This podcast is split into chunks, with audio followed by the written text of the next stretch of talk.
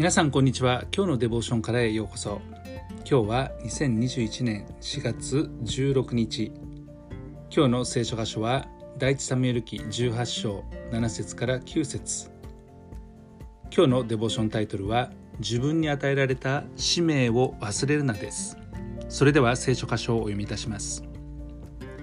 女たちは踊りながら互いに歌い交わした。サウルは千を撃ち殺しダビデは万を撃ち殺した。サウルは非常に怒りこの言葉に気を悪くして言った。ダビデには万と言い私には千という。この上彼に与えるものは国のほかないではないか。サウルはこの日から後ダビデを伺った。ダビデはどこでもサウルが使わすところに出て行って手柄を立てました。ですからサウルは彼を兵の隊長としたのです。そしてこのこともまた全ての民の心にかなったことでサウルの家家来たちもこのことを喜びました。人々が引き上げてきた時すなわちダビデがかのペリシテ人を殺して帰ってきた時女たちはイスラエルの町々から出てきて手包みと祝い歌と賛義とのことを持って歌いそして毎通サウル王を迎えたのです。サウル王を迎えたのですけれどもその歌いまた踊りながら迎えたその歌にはサウルは千を撃ち殺しダビデは万を撃ち殺したというふうに言っていますからダビデの方が偉大だということを言っていたわけですね。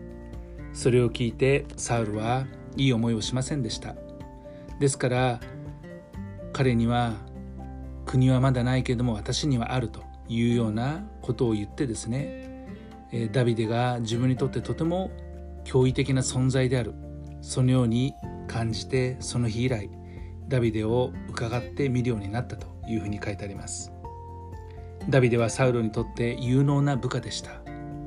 でもサウルはこのことに対して心中穏やかではなかったのですね。もし私たちがサウルの立場にいたとしたら有能な部下が与えられたことに対して感謝しまたこの部下を励ましまた愛情を注いで育てることはできるでしょうか。またはダビデの立場にいたとしたらいかに私たちは謙遜になって上司やまた同僚の手柄として、えー、自分の手柄を手放すことができるでしょうか。また可愛がってもらえることができるでしょうか。どちらの立場にいたとしても他者の成功のために懸命に仕え主の祝福を感謝して歩むものとなりたいものです。愛する天のお父様私たちが他人と比較するのではなく自分自身に与えられたミッションを誠実に行うことができるように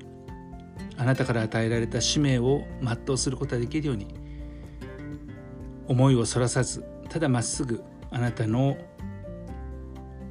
言われたことに従って歩むことができるようにお助けください主イエス・キリストの皆によってアーメン今日も皆さんの歩みの上に神様の豊かな祝福がありますように。